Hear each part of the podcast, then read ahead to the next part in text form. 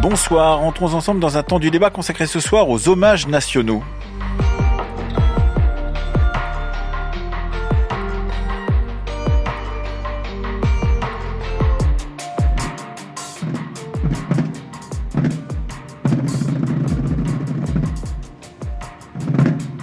À l'ordre du jour ce soir, qui fait-on entrer dans la mémoire nationale? La panthéonisation de Missak et Méliné Manouchian, qui se déroule en ce moment même à Paris, est l'occasion de réfléchir aux processus qui permettent à certaines et certains de nos concitoyens et concitoyennes d'être distingués pour leurs vertus militaires ou civiles.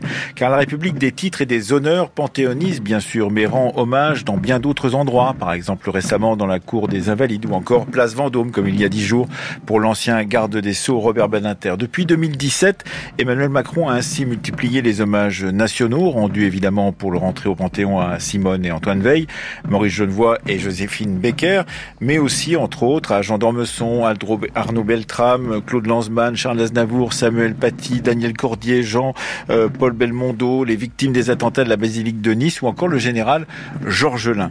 Que dit-on en rendant ces hommages? Comment ces hommages contribuent-ils à la fabrique du récit national? Ce sont les questions que nous allons poser à nos trois invités. À Philippe Ménard, bonsoir. Bonsoir. Vous êtes professeur de littérature comparée à l'Université Clermont-Auvergne et membre de l'Institut universitaire de France et directeur de la revue Mémoires en jeu qui travaille justement sur ces questions de mémoire et auteur également des paradoxes de la mémoire au bord de l'eau. C'était en 2021 avec nous également Sébastien Ledoux. Bonsoir. Bonsoir. Vous êtes historien, maître de conférences à l'Université Picardie Jules Verne, spécialiste des questions mémorielles et auteur de La Nation en récit. Et c'est un travail effectivement entièrement sur cette question de mémoire nationale. C'était chez Belin en 2021 et vous allez publier bientôt avec euh, Paul Max Morin aux éditions PUF un ouvrage à propos des politiques mémorielles de la guerre d'Algérie. Et enfin, troisième invité, Pierre-Yves Boquet, bonsoir. Bonsoir. Vous êtes directeur adjoint de la Fondation pour la mémoire de l'esclavage et ancien conseiller mémoire et discours du président François Hollande.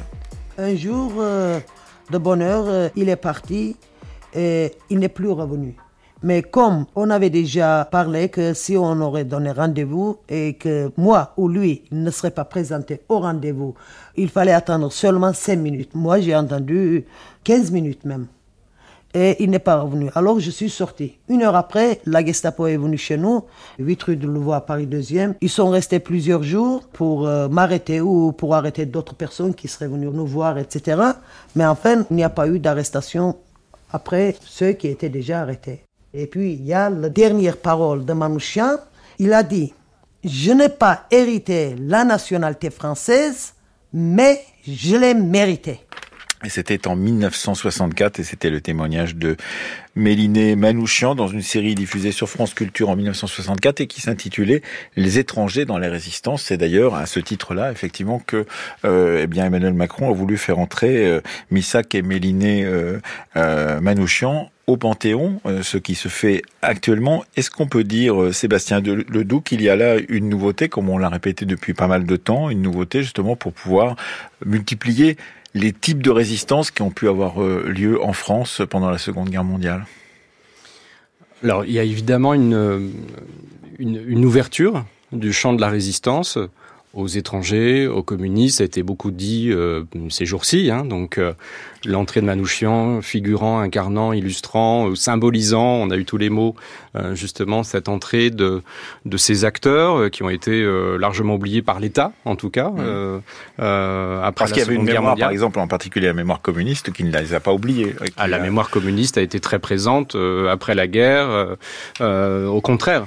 Et donc, non, là, c'est plutôt, effectivement, l'État l'État-nation, la nation française qui euh, intègre cette, cette part de la résistance euh, à la fois euh, des étrangers, des communistes à travers à travers Manouchian. Après, bon, il y a la, la question du débat. Est-ce qu'on n'aurait pas pu faire entrer les 23 mmh. euh, Puisque on est sur un plutôt un mouvement fondé sur du collectif. On est sur une, une idéologie communiste fondée sur justement l'engagement collectif et, euh, et donc, euh, je trouve que la question, elle se pose, elle est, elle est légitime. Hein, elle est tout à fait légitime. Oui, les 23 d'ailleurs seront euh, sur une plaque à, à, côté de, de, de, des cercueils de Missak et, et Méliné Manouchian. C'est d'ailleurs ce que demandait dans un petit libelle Annette Vievorka, de demander que, que, les 23 puissent entrer ensemble au Panthéon. Est-ce que ce sont des questions qu'on se pose quand on a été conseiller mémoire et discours du président Hollande, comme vous l'avez été, Pierre-Yves c'est-à-dire du type de cérémonie, du moment de la cérémonie, de l'opportunité de le faire. Là, effectivement, il y a euh, une opportunité euh, liée au calendrier. Nous sommes le 21 février, c'est le 21 février qu'ils euh, ont été arrêtés. mais qu'est-ce qu'on peut dire de cela, justement, Pierre Boquet c'est effectivement des questions qu'on se pose du début jusqu'à la fin. du début, savoir qui on met, et qui on ne met pas, parce que souvent il y a plusieurs euh, demandes, donc il faut arbitrer, et celui qu'on choisit ou celle qu'on choisit, on le fera au détriment d'autres, donc euh, il faut assumer ce choix. Ensuite, euh, la panthéonisation elle-même ou l'hommage lui-même, c'est un bouquet de signes. Il y a le discours, mais il y a plein d'autres choses autour. Effectivement, il y a la date, il y a le, le, type de public qu'on associe, il y a les artistes à qui on va demander d'intervenir et à chaque fois on se pose des questions euh, euh, de, de, de sémioticiens euh, amateurs, à savoir qu'est-ce qu'on, qu'est-ce que ça veut dire, hein, et on, on, va chercher, par exemple, pour prendre un hommage particulièrement poignant de, de, de l'époque de, de, François Hollande, qui était l'hommage aux victimes du 13 novembre, on avait invité des chanteuses de la génération des victimes. Et ça faisait partie euh, aussi qu'elle soit là, qu'elle chante. Euh, et puis euh, beaucoup étaient morts dans une salle de concert. Ça faisait, ça disait quelque chose. Et donc dans, dans ces cérémonies-là, tout a un sens. Euh, et tout peut être interprété d'ailleurs. Et tout peut être interprété. C'est ça qui les rend très intéressantes. Après, euh, il faut pas non plus euh, surdéterminer ce que les gens en, en, perçoivent. Pour une cérémonie qui peut marquer profondément euh, les gens où ils, ils, perçoivent euh, les signes qu'on veut passer, il y en a plein d'autres où tout ce travail euh, autour des signes, en fait, passe complètement au-dessus de la tête, y compris du, du, du public. C'est très difficile, en fait, d'arriver à, à avoir une cérémonie qui aille au-delà de son caractère, euh, j'allais dire, euh, euh, de rituel un peu machinal. Oui, Philippe Ménard, justement, une, cérémonie au Panthéon, ce n'est pas n'importe quoi, parce que d'abord, peu de citoyens et de citoyennes, concitoyens, concitoyennes y entrent, et qu'il faut effectivement, comme vient de le dire euh, Pierre-Yves Boquet, choisir, euh, choisir le, la personne et choisir euh, le moment. et puis parce qu'aussi on se dit, ben, on a peut-être d'autres solutions pour rendre hommage, et c'est ce que a fait par exemple le président Macron en rendant hommage d'une autre manière à beaucoup d'autres citoyens et citoyennes. Oui, alors je pense que les, hommages, bon, ça, décrit un peu une espèce de scène mémorielle euh, euh dans lequel l'État, euh, bah, en fait, tient de plus en plus. Hein, puis avec Emmanuel Macron, je pense que ça s'est vraiment affirmé à l'État à prendre place, à prendre position euh, et à produire à produire un discours, c'est-à-dire essayer de régler quand même relativement le, euh, ce qui se passe sur cette scène. moi, ce que je trouvais étonnant, parce qu'effectivement, bon, la panthéonisation, c'est une espèce de sommet avec avec un, avec un événement très très fort. Ce que je trouvais intéressant, c'était de voir un petit peu les, les, les, les hiatus avec euh, justement cette panthéonisation des, de Missak et Méliné Manoukian.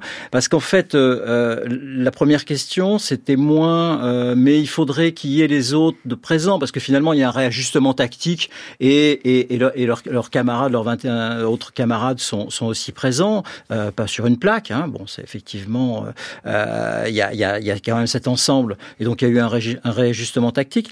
Mais il y a aussi un hiatus, il me semble, euh, important entre euh, est-ce que finalement euh, ces résistants émigrés, euh, étrangers qui avaient, euh, qui, qui, venaient en dehors de, de, de la France, ont combattu euh, en imaginant la France qui allait les célébrer, mmh. parce que c'était des internationalistes, c'était des communistes, et je pense qu'ils se retrouveraient pas du tout dans la France actuelle et dans la France qui les célèbre et, et, et qui effectivement prononce avec Emmanuel Macron ce, ce discours d'hommage. Oui, effectivement, cette question a été posée d'ailleurs par des historiens et d'autres personnes se disant, voilà, on prend des personnes dans le passé on les transfère, et c'est un, beau geste, on les transfère euh, dans un, lieu de la République, euh, mais on ne leur a pas demandé leur avis d'une certaine manière, on ne sait pas très bien ce qu'il en serait. On a su, par exemple, pour la volonté de transférer euh, Camus, que sa famille, qui était encore là, avait décidé de ne pas le faire d'une certaine manière, mais s'il n'y a plus de membres de la famille proche, c'est un peu difficile. Sébastien Ledoux, j'ai dit une erreur tout à l'heure, j'ai dit que c'était le 21 février, c'était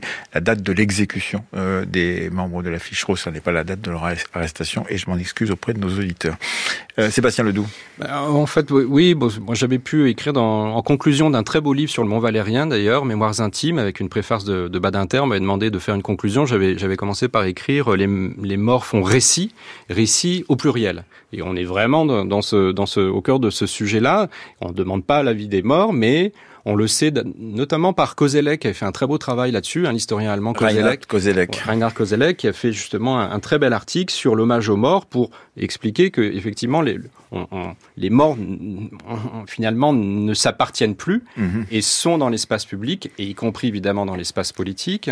Euh, et là-dessus, euh, sur sur le, s'il peut y avoir un hiatus, enfin, ce que je trouve intéressant, moi, dans cette panthéonisation, j'y vois aussi une forme hybride entre l'ouverture dont on a mhm. parlé tout à l'heure, hein, mhm. on, ouvre en fait euh, les étrangers aux étrangers, aux communistes, et c'est la première fois que ça arrive. Et en même temps, euh, c'est pas n'importe quel étranger et n'importe quel communiste, c'est vraiment aussi au sens où ils se sacrifient, où ils vont jusqu'au sacrifice ultime dans leur combat, et jusqu'à la mort.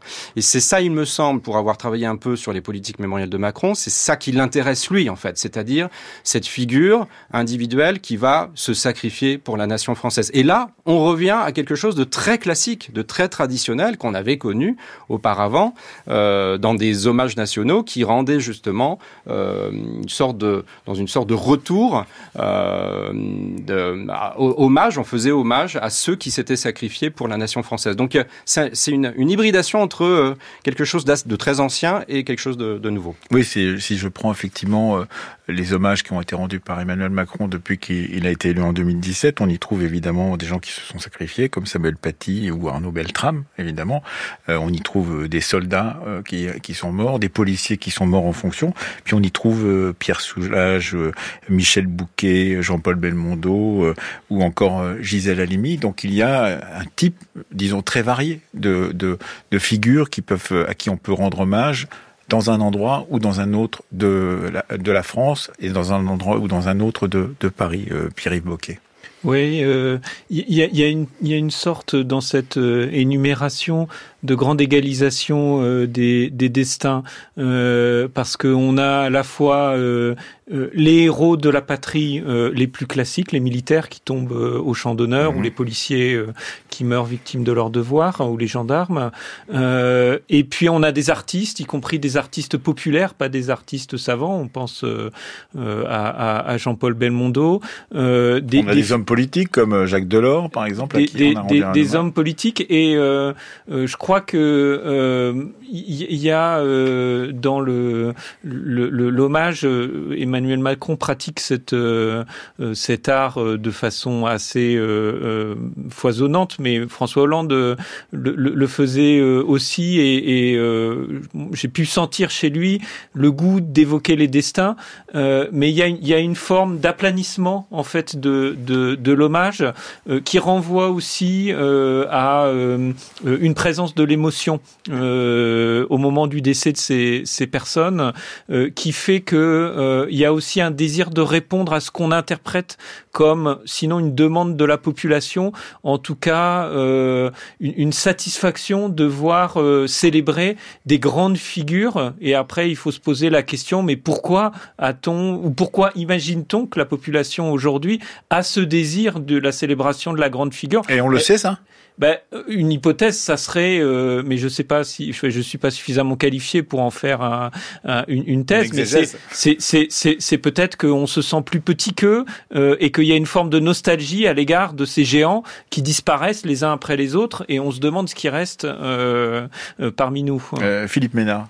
Oui, alors justement, est-ce qu'il n'y a pas un retour d'une espèce d'héroïsation et de monumentalisation d'un certain nombre de, de, de personnalités euh, devenues des personnages dans le euh, dans le discours mémoriel? On a entendu euh, effectivement, et d'ailleurs on a vu comment nos antennes ici ou ailleurs ont été bouleversées pour la mort de Robert Banater. on, on, a entendu effectivement cette dimension où tout le monde s'est dit c'est Robert Banater, on ne peut pas faire autrement que de chambouler nos antennes, euh, réécouter euh, la voix de Robert Banater, parce qu'il y a une dimension presque charnelle, immédiate, de nécessité de se dire il faut lui rendre hommage parce que, et pas simplement parce que c'était l'abolition de la peine de mort, mais pour bien d'autres raisons.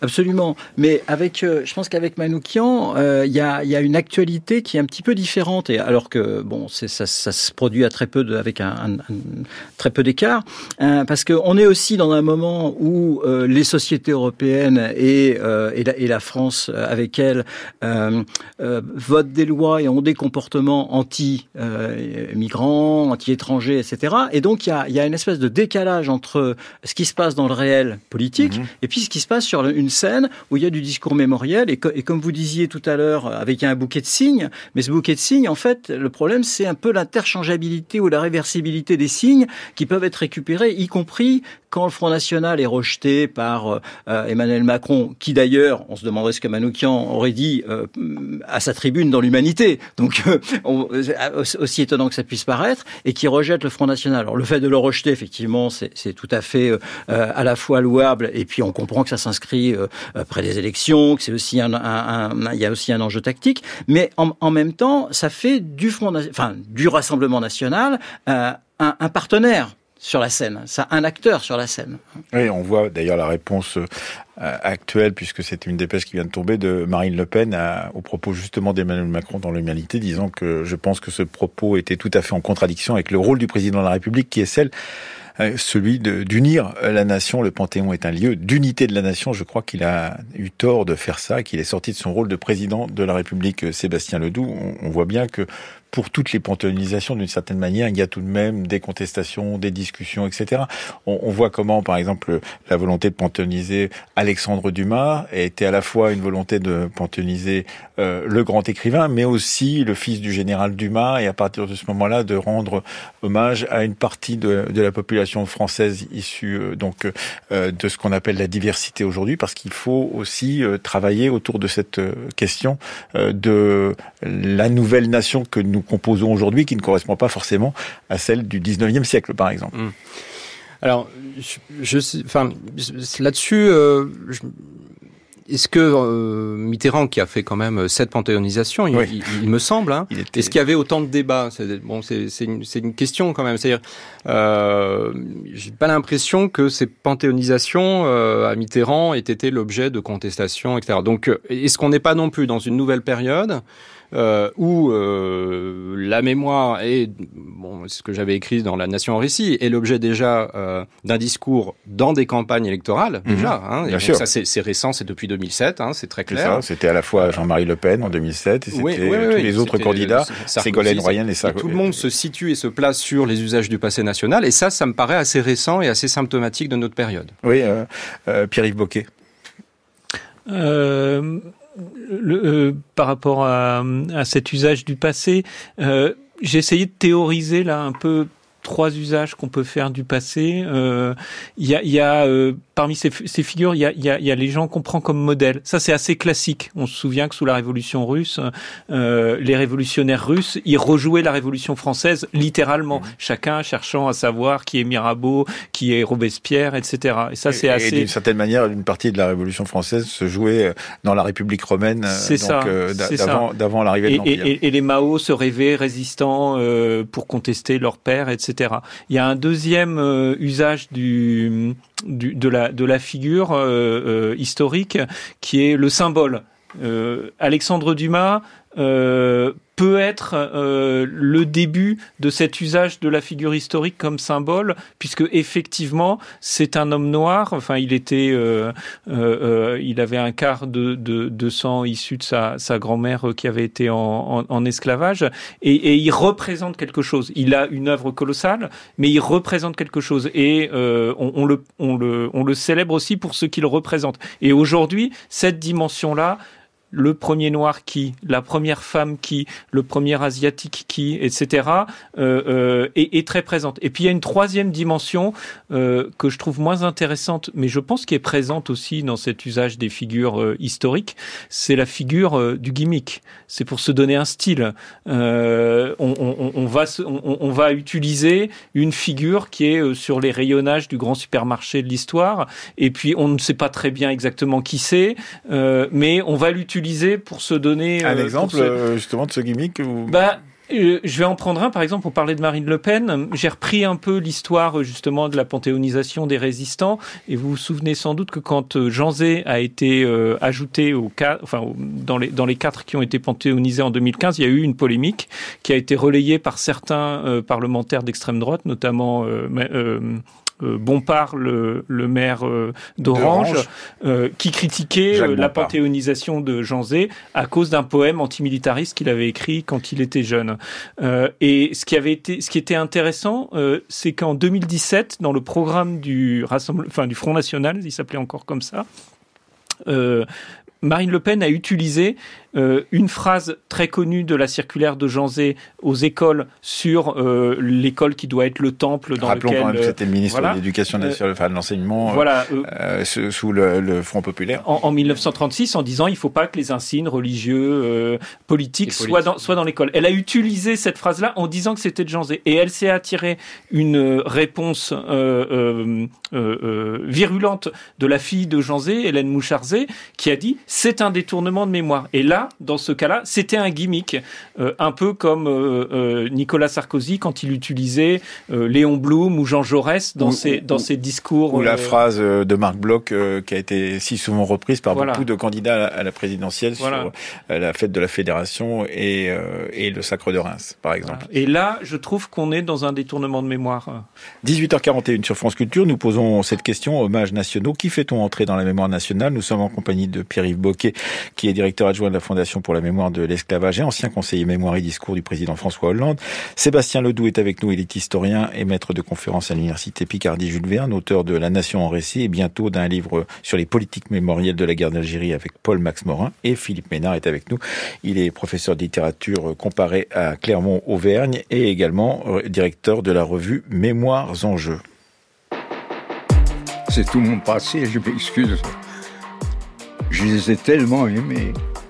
Et j'en ai connu d'autres. Il y avait d'autres groupes de francs-tireurs que j'ai fréquentés. J'ai bien connu Maurice Solvent. Leur chef au départ, c'était le commandant de notre bataillon. À 18 ans, je me suis engagé dans l'armée française dès la libération. On a formé la compagnie Reyman du nom d'un des combattants. Et j'ai connu là des autres groupes de francs-tireurs qui étaient parmi nous. Vous savez, notre commandant, personnellement, c'était un cousin de ma femme. Il s'appelait Yarouchem. Alfred Yarouchem, sa femme, a sauté dans la valise Chevreuse. Elle transportait des grenades. C'était la cousine de mon, épouse. Elle a sauté avec une grenade, elle est morte. Et lui, il est devenu notre commandant de bataillon. C'était un type extraordinaire. France Culture, le temps du débat. Emmanuel Laurentin. Un extrait du témoignage ce matin sur France Inter de Robert Birenbaum, ancien résistant qui avait 16 ans lorsqu'il a rejoint la résistante. Il était invité de la matinale sur France Inter. Euh, Philippe Ménard, euh, on, voit bien effectivement euh, ce chatoiement, pourrait-on dire, de, mémoire un peu particulier qui fait que peut-être on est en train d'arriver à une volonté d'écréter euh, cette dimension héroïque que vous mentionniez tout à l'heure, de se dire que dans une société démocratique, qui peut encore être un héros, puisqu'on On a forcément, d'une manière ou d'une autre, on s'en souvient, pour les billets de banque, lorsque nous avions des billets de banque avec des figures historiques, les frères Lumière ont été retirés parce qu'ils avaient eu une attitude pendant la, guerre qui n'était pas exactement celle qu'on attendait de ceux, qui avaient inventé le cinématographe. Et on voit bien qu'il y a beaucoup plus de difficultés aujourd'hui à choisir des, des figures de vitrail, pourrait-on dire, mais des vitrail républicains. Oui, alors bon, je pense que le, le, problème, c'est qu'on est aussi, euh, c'est pas simplement euh, des questions politiques, c'est des questions qui sont reprises dans le champ d'attraction du marché. Donc euh, l'éditorial, les journaux, une émission comme celle-ci, etc. Enfin, nous, on est en marché. On en participe, et on, y participe, mais en même temps, ça, ça, ça nous dépasse et on, on voit bien euh, tout d'un coup l'affluence de, de l'édition des bandes dessinées jusqu'au documentaire et, et qui, qui concerne Manoukian et qui va disparaître d'ici quelques jours hein, pour, pour, pour passer à d'autres. Alors ça, c'est une première chose. On peut dire que par rapport à vos, à vos trois catégories, euh, on, pour, on pourrait introduire cette, cette, autre catégorie transversale ou axe transversal. Hein.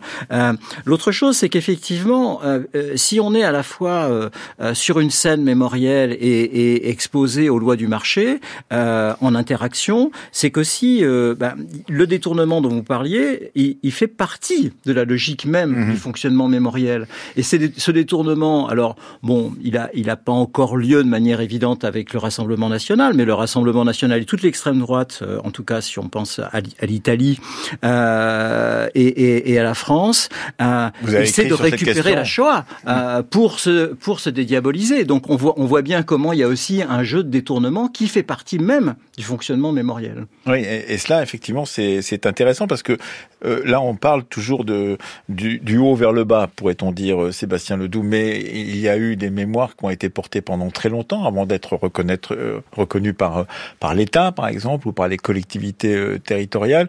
Et il a fallu la persévérance de militants pour pouvoir porter ces mémoires jusqu'à aujourd'hui et qui n'ont pas été reconnues très rapidement, pourrait-on dire. Il y a tout un travail souterrain, pourrait-on dire, de la reconnaissance mémorielle des figures qu'il faut honorer. Alors autour de, oui, autour des figures, autour de certaines mémoires. Bon, je prends évidemment le, le cas emblématique de la mémoire de la Shoah, où on a euh, eu justement cette mémoire qui a été commémorée par euh, énormément d'associations. Euh, on a beaucoup parlé d'oubli, mais en fait, il n'y a pas eu d'oubli. Hein. Simon Périgaud l'a très bien, l'a très bien démontré. Oui, il a travaillé en particulier sur sur les hommages rendus à Paris après la, la, Seconde Guerre mondiale. Et, il a fait un travail de thèse absolument remarquable. Remarquable, et donc où on voit effectivement toutes ces pratiques commémoratives qui ont finalement attendu une quarantaine d'années en gros pour euh, faire bouger l'État. Hein, et avec par exemple une mémoire, euh, et puisqu'on parlait du Parti communiste, euh, un peu inversée, puisque effectivement la glorification de la mémoire des résistants communistes après-guerre, petit à petit, s'est amenuisé parce que justement le Parti communiste n'était plus aussi important qu'il l'avait été auparavant et ne portait plus justement ses mémoires aussi fortement qu'il n'avait pu le faire dans les années 50 ou dans les années 60. Alors, ce qui est très, oui, tout à fait. Ce qui est très intéressant, justement, c'est le, euh, c'est la dimension de la résistance juive. La mmh. présence des résistants juifs, on en parle là aujourd'hui. Je trouve que c'est plutôt l'un des bienfaits de la panthéonisation de, de Manouchian, c'est que euh, finalement le PC a plutôt euh, euh, rendu un peu invisible quand même cette présence des résistants juifs, des juifs dans la résistance notamment communiste. Et puis ensuite, euh, la centralité de la Shoah des années 80-90, finalement, cette résistance des juifs n'a plus été vraiment audible non plus. Donc là, on, revient à cette présence-là et je trouve que c'est plutôt heureux. Et on peut même parler parfois de, troc mémoriel euh, si on pensait à la guerre d'Algérie, puisque vous en avez parlé, euh, euh, Sébastien Ledoux, et que c'est au cœur de votre livre avec Paul Max Morin. On peut dire, Pierre-Yves Boquet, que pour les générations qui sont les nôtres, donc qui sont plutôt nées dans les années 50, 60 ou 70, eh bien, c'était Charonne, évidemment, qui était porté comme massacre dans Paris, et c'était le Parti communiste qui en était l'essentiel porteur. Aujourd'hui, c'est le 17 octobre 61 et ce 17 octobre 61 avait été d'abord invisibilisé d'une certaine manière et est apparu comme aujourd'hui le signe principal d'un massacre euh, dans Paris euh, pendant la guerre d'Algérie. Oui, et avec la présence euh, des populations algériennes immigrées, euh, principales victimes de, de, ce, de ce massacre, ce qui renvoie aussi à, euh, dans ce mouvement de réapparition des, des, des mémoires, euh, le fait que depuis la fin du XXe siècle, on voit aussi toutes les mémoires coloniales françaises ressurgir à la fois dans l'espace public et puis petit à petit euh, euh, s'immiscer dans le dispositif dispositif mémoriel étatique, sans y être totalement invité, ni invité, ni, ni, ni totalement Reconnu. accueilli, même si ça. On, ça, on le ça voit pour. Gisèle Halimi, par exemple. On a proposé une panthéonisation très vite euh, après après son décès et on voit bien que Ça n'est pas en, en tout cas ça n'est pas en train de se faire. ça, ça, ça a grincé. Et sur la mémoire de l'esclavage, euh, c'est les ultramarins qui ont porté euh, cette, cette mémoire et qui ont petit à petit écarté la figure de Schulcher. Euh, le, Aimé Césaire, d'ailleurs, avait une position très intéressante euh, où il revendiquait l'héritage Victor de... Schulcher, c'est celui qui était reconnu comme celui qui avait fait passer euh, Voilà. en 1848 pendant la Seconde République effectivement l'abolition définitive de l'esclavage. Et on a vu émerger la figure d'autres euh, héros de la résistance à l'esclavage, euh, les Noirs marrons qui s'enfuient, qui constituent des communautés alternatives euh, dans les espaces coloniaux, et les résistants aussi au rétablissement de l'esclavage en 1802 euh, euh, euh, avec par, Napoléon, dont certains sont au Panthéon. C'est une chose qui est intéressante à savoir au Panthéon, c'est que ces mémoires longtemps invisibilisées ont, sont rentrés, j'allais dire, par la petite porte euh, au Panthéon. Non pas que on, on- on les aurait fait rentrer euh, très discrètement, un peu quand même, mais euh, ça ne se sait pas. Euh, et, et nous, euh, à la Fondation pour la mémoire de l'esclavage, on utilise beaucoup le Panthéon parce qu'on se sert de cette présence de figures qu'on n'imagine pas y être ho- honorées pour montrer aux gens que ces questions de la présence des résistants à l'esclavage, la présence des personnes noires dans le récit national français ne sont pas des questions ni nouvelles ni étrangères. Elles ont déjà été euh, pensées, réfléchies, voire même résolues pour une partie d'entre elles par la République qui a mis une inscription à Toussaint Louverture ou à Louis Delgrès, qui sont des figures de ce, cette époque de la Révolution dans les, dans les Antilles, déjà au Panthéon, et personne ne le sait. Mhm. Et donc, euh, le, le fait de le dire, c'est une manière d'ouvrir les yeux aussi aux, aux gens pour leur dire, c'est aussi notre histoire. Euh, Philippe Ménard, on entend en vous écoutant euh, tous les trois euh, que la mémoire nationale, c'est un long combat d'une certaine manière. C'est-à-dire que c'est un combat euh, de l'État contre soi-même. Euh, comment rendre hommage à quelqu'un qui, par exemple, à un moment euh, a contesté l'État? Euh, bon, ça pouvait être euh, le cas de de, de Gaulle. Il a, bon, il a eu un autre destin qui lui a permis justement d'être honoré, mais ça n'est pas le cas de tous ceux qui ont contesté l'État. On le sait pour euh, euh, les communards, par exemple. Ça a été, il y a une mémoire des communards qui n'est pas partagée par par tout le monde dans notre pays, et on voit que c'est un long combat euh, de ceux qui, de génération en génération, parfois, sont obligés de porter cette mémoire. Plus longtemps pour pouvoir faire advenir une mémoire nationale qui les comporte justement ces personnages-là. Oui, alors qu'il les comporte, mais je pense qu'il y a effectivement des effets de, euh, il y a des jeux d'invisibilisation et de visibilité euh, qui, qui correspondent à, à, à des sortes de glissements de terrain, parce que vous parliez de, de la mémoire de la guerre d'Algérie euh, tout à l'heure. Bon, il y a Gisèle Halimi, effectivement, le 17 octobre, mais il faut quand, il faut quand même voir qu'il y a eu aussi une espèce de rétablissement vers la Seconde Guerre mondiale et la résistance euh, en juin dernier, avec la prison de Montluc, où euh, Emmanuel Macron s'est déplacé pour consacrer la prison de Montluc euh, et Marc-André a fait Donc un travail extrêmement intéressant et pertinent là-dessus pour consacrer la prison de Montluc comme un lieu de la Seconde Guerre mondiale, ce qu'elle a été inévitablement, euh, comme un lieu effectivement par où sont passés notamment les enfants euh, d'Isieux juifs et, et déportés, mais qui a été aussi un lieu emblématique et, et, et, et tristement emblématique de la répression de la, De guerre d'Algérie. d'Algérie. Euh, mais voilà, tout d'un coup, ça s'est ça s'est évacué. Euh, et euh, c'est la résistance et la Seconde Guerre mondiale sont revenus sur le sur le premier plan et ont consacré la prison de Montluc comme telle. Alors qu'effectivement, c'était le même lieu qui a pu avoir euh, différentes Avec des euh, condamnés à fonctions, mort. avec des condamnés à mort, bien sûr, qui a eu différentes fonctions. Sébastien Ledoux sur euh, ces ambiguïtés, pourrait-on dire?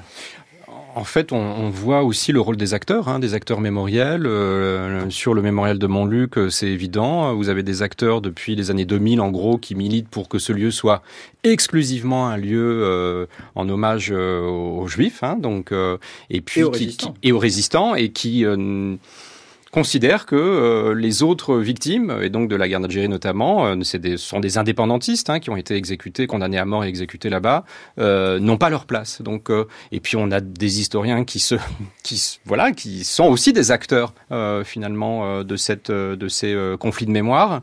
Et donc tout ce rôle des acteurs, je crois, enfin en tout cas sur la guerre d'Algérie, ce qui va être intéressant finalement, puisqu'on était sur la seconde aujourd'hui, sur la Seconde Guerre mondiale, qui va proposer euh, une personne consensuel, puisque c'est quand même très clivé, euh, de la guerre d'Algérie, provenant de la guerre d'Algérie, pour être panthéonisé. je ne sais pas pourquoi, je me dis, vous avez peut-être votre petite idée, vous, Sébastien Ledoux. J'imagine que dans le livre que vous avez publié avec Paul-Max Morin, vous avez votre petite idée.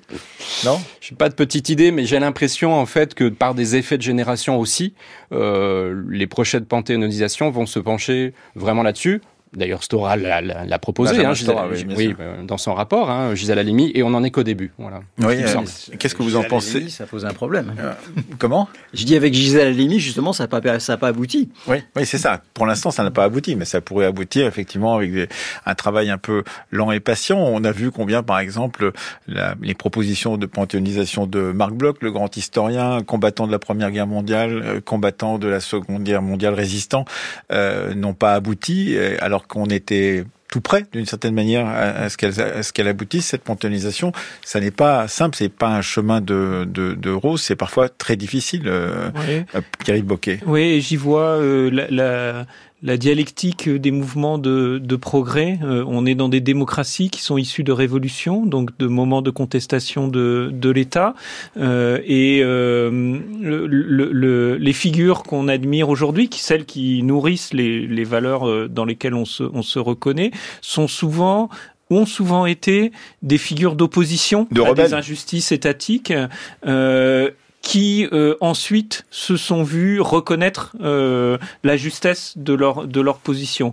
Et euh, il me semble que c'est en rappelant ça que on devrait arriver, en tout cas il faut le souhaiter, à dénouer ces ces, nœuds mémoriels. Ces, ces nœuds mémoriels parce que c'est quelque chose qui me frappe toujours quand on évoque euh, ces mémoires douloureuses, euh, et notamment d'autant plus douloureuses que l'État euh, et, l'État français en l'occurrence a, été responsable, mais on peut en parler de l'esclavage aussi, qui est un, projet étatique qui a été pensé, codifié par Louis XIV. C'est pas rien dans l'histoire de France, Louis XIV. Et donc on hésite ou Napoléon qui, le, qui, rétablit l'esclavage. On hésite à évoquer ces pages-là parce qu'on dit on va se repentir, etc.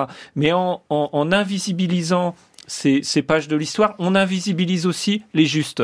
Et euh, euh, quand j'essaye d'expliquer le travail qu'il est possible de faire et qui n'est pas un travail de division de la nation, euh, qu'il est possible de faire autour des mémoires coloniales, de l'esclavage pour le premier empire colonial français, de la guerre d'Algérie ou, de Madagascar ou de, l'Afrique subsaharienne pour les autres, ce que, j'explique, c'est que il faut percevoir cette histoire aussi avec des gens qui, à l'époque, avaient vu juste. Et c'est vrai que si on avait, si on était face à la deuxième guerre mondiale, en ayant dans notre mémoire nationale que la mémoire de l'État français et de la défaite de 1940, ça serait incroyablement difficile de parler de cette histoire. Dieu merci, on célèbre aussi les héros, c'est à ça qu'ils servent.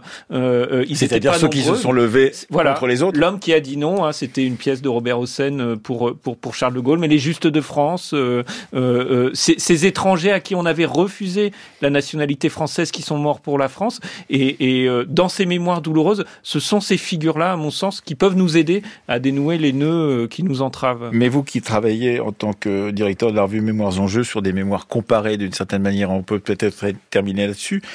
Ces, plaques sismiques qui bougent et qui font que, à un moment ou à un autre, certains pays sont obligés d'accepter. C'est arrivé à la Grande-Bretagne avec le massacre des Mao au Kenya, par exemple. C'est déjà il y a très longtemps et c'était un conservateur, David Cameron, qui avait décidé de leur rendre hommage et de même payer un monument pour euh, s'excuser d'une certaine manière. On voit bien que euh, ces plaques euh, mémorielles, elles, elles bougent et qu'elles obligent à un moment des pouvoirs qui ne seraient pas tout à fait favorables à ce qu'elles elles, elles émergent, ces mémoires-là, à le faire.